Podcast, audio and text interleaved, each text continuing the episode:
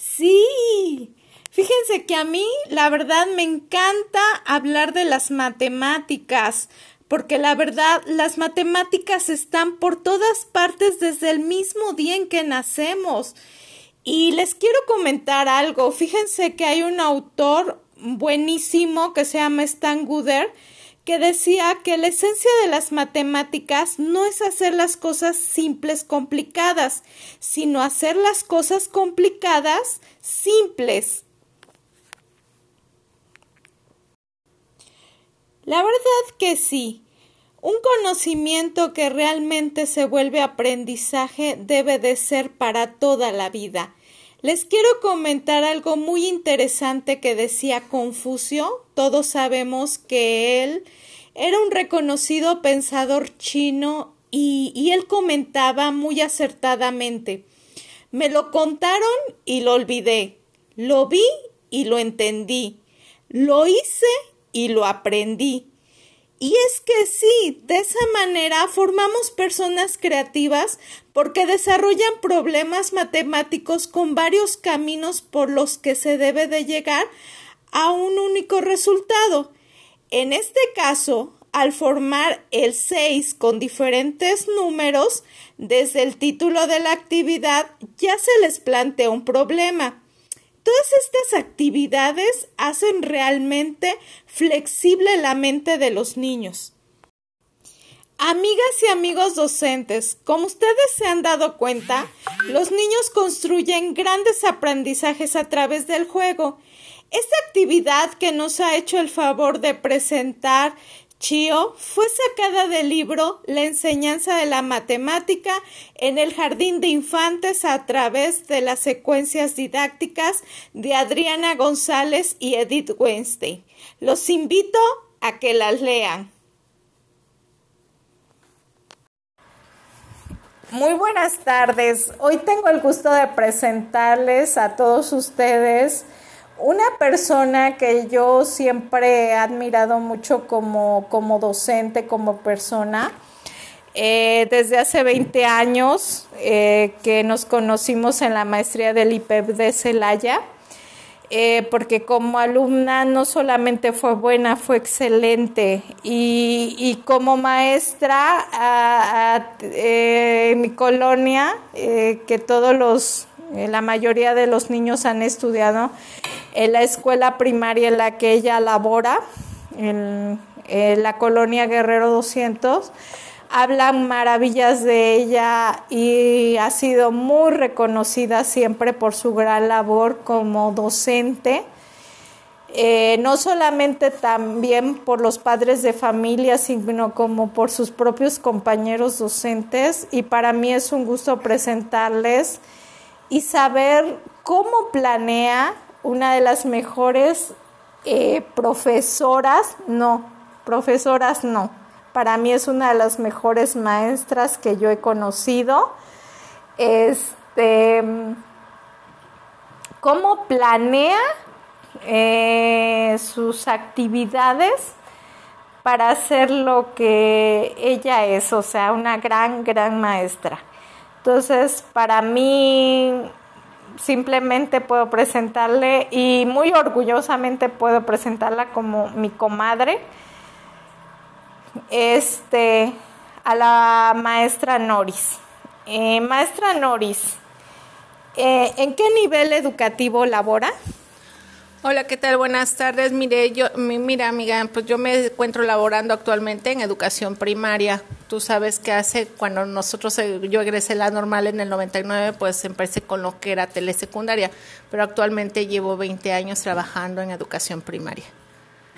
Sí, que es donde la verdad siempre la han colocado en, eh, en primer año porque nos guste o no, siempre a las de primer año son a las mejores maestras porque se les hace como que el grado más difícil de la primaria. Eh, eh, maestra Noris, ¿qué aspectos importantes plantea en una, en una planeación didáctica? Mira, considero que la parte más importante de una planeación es definitivamente es tener en claro lo que son los aprendizajes esperados. Posteriormente ahí se viene la planeación de las actividades para lograr dichos aprendizajes, pero si tú no tienes estable, eh, claros esos aprendizajes, pues va a ser muy difícil lograr un objetivo sí, este, también los recursos con los que cuentas, porque también muchas veces depende del contexto en el que se desarrollan los niños, la infraestructura de tu escuela, los contextos, en fin, muchos factores. Entonces, es este, tener en cuenta los aprendizajes esperados. Sí, claro que sí, ¿verdad? Es nuestra guía para, para toda planeación didáctica. ¿Cuál es el tiempo que utiliza para el desarrollo de las actividades? Este, que, a veces son consideradas relevantes y, y, si tú consideras que ha sido el pertinente o a veces eh, no sabes planear bien en cuestión de tiempos. Eh, bueno, las, mira, eh, de hecho ya nos marcan cuántas este, horas tenemos que destinar para cada asignatura, pues en primaria ya se manejan lo que son asignaturas pero en tu servidora siempre le ha dado mucha preferencia este a lo que es matemáticas porque les cuesta más trabajo este a los niños el, su aprendizaje. Por lo tanto a veces sí me voy ahora sí que no no me voy con el tiempo que yo tengo destinado para esa asignatura y me voy un poquito más eh,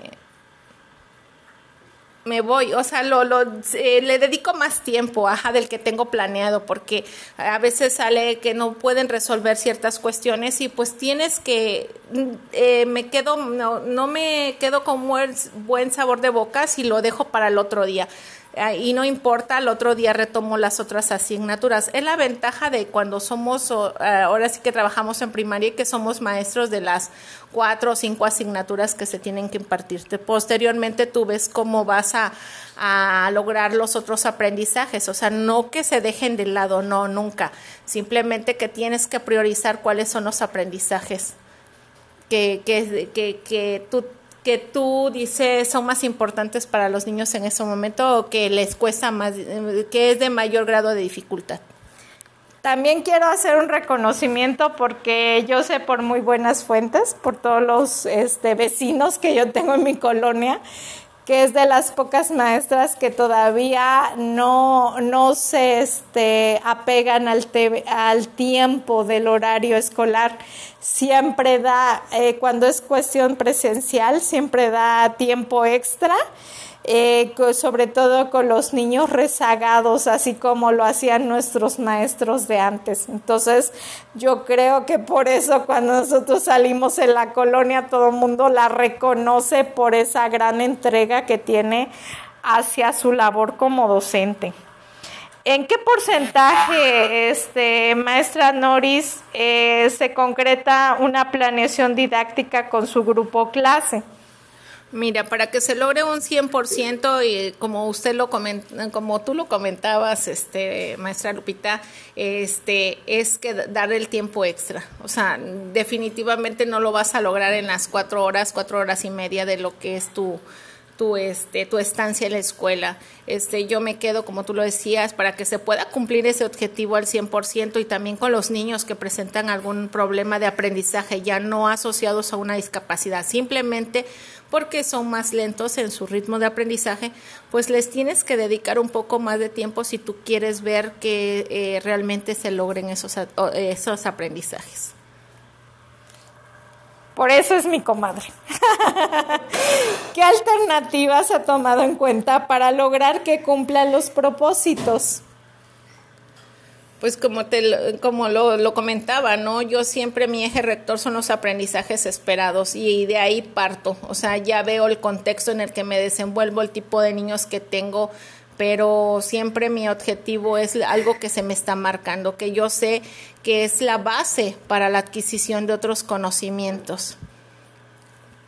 Sí, gracias, gracias. Y ¿Y qué actividades eh, de toda su planeación didáctica le, dedica más tiempo? Ay, mira, creo que la más que, o sea, la que más me causa caos y todo, no, no digo que es la planeación, sino es el desarrollo, esa es una, y la evaluación. Es muy complicado el llevar el proceso de evaluación. A lo mejor cualitativamente lo podrías hacer, pero ya el hecho de que te eh, que tengas que asignar la parte cuantitativa, asignar un número, es lo que más me pesa de una planeación. Sí. Este, qué padre sería que nuestra educación fuera como en otros países, ¿no? Que hasta que determinado momento todo es cuantitativo. Creo que podríamos, este, eh, lograr, lograr, lograr, este, los aprendizajes que nos proponen de, de la mejor manera con nuestros alumnos. Todo a su tiempo. Sí, realmente, este, y en, en varias ocasiones tú me has dicho que aparte todos los requisitos administrativos que les piden por parte de las autoridades educativas dificulta mucho, ¿no? Este, la implementación real de las actividades y que se tienen que apegar a muchísimas cosas extras. Así es, la parte administrativo, administrativa, a pesar de que las autoridades han dicho que se ha disminuido, no es cierto. Este es algo que a todo maestro y no nomás a su servidora porque este nos, nos estresa muchas veces. Eh, es más, vamos aquí en corto. Los consejos técnicos, los productos que nos piden, hay veces que tú podrías decir, bueno, una planeación, ponme a hacerme, pon, eh, dame el ejemplo de algo, no propon algo y, y, hazlo. Pero hay veces que nada más se quedan en simples productos y ya no, no se llevan a la práctica, ¿no? Eh, Sí, y es esa parte, la cuestión administrativa, yo pienso que es de todo maestro que, por ejemplo, a su servidora, yo preferiría, le he dicho a mi, le he externado a mi comadre que yo preferiría mil veces estar dando una clase que estar en un consejo técnico, en un taller o algo, y que aunque me estuvieran observando, pero ahí es donde realmente me desenvuelvo. No, sí, te conozco, este, te conocí muy bien en la maestría y sí que sé que eres muy, muy capaz en, la cuestión de la práctica. Y, y, con todo esto, comadre, con todo esto este, que ha pasado sobre la pandemia, eh, toda esta transformación educativa que, que se a la que se han tenido que enfrentar este, de manera drástica, ¿Cómo, cómo te sientes emocionalmente en la, en la actualidad?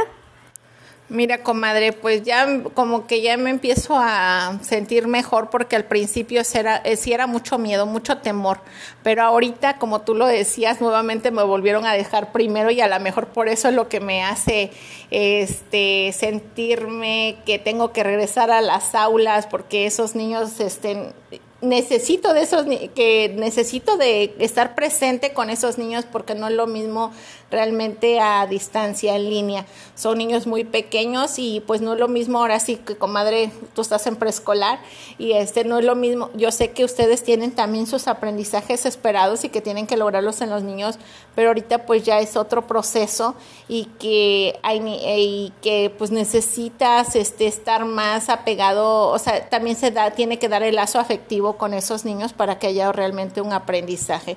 Pues sí tengo sigo teniendo miedo, pero pues este, creo que para mí lo mejor es regresar a clases con todas las medidas, con todas las medidas que se puedan y claro, siempre con el consentimiento de los padres y darlo de una manera como le llaman híbrida, este, ver esa forma o otra modalidad, la que implemente la escuela, pero sí, este, sí tenemos de cierta forma que regresar. Eh, la angustia que uno pueda sentir, pues, este, han sido ya un año un año y meses, un año y meses, sí, ¿verdad, comadre? Sí. Este, entonces, pues tenemos que seguir adelante.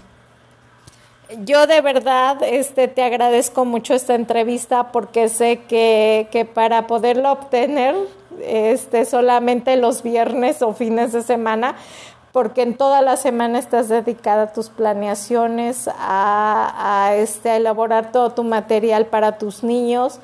Eh, nunca eres en ese sentido como las de, maestras de antes, de que nunca llegaban a sus clases sin prepararse. Yo desde que te conocí te admiro muchísimo y para mí ha sido un gusto tener la entrevista de una de las mejores, una de las mejores maestras que yo conozco y yo siempre he dicho, si vamos a aprender, vamos a aprender de las grandes. Muchas gracias, Noris, por tu entrevista y de verdad siempre ha sido un gusto platicar contigo. Es un placer, comadre, comadre Lupita, este, poderte ayudar a contribuir de una u otra forma, este, en este trabajo. En este trabajo yo sé que tú me ganas, eh, quiero decirles, quiero externarles que ella me elogia mucho, pero la verdad ella ha sido una persona este muy eh, o sea, con muchas ganas de superarse y lo ha logrado. Entonces, comadre, ha sido muy bonito tener una un, esta pequeña entrevista contigo. Gracias, gracias, maestra.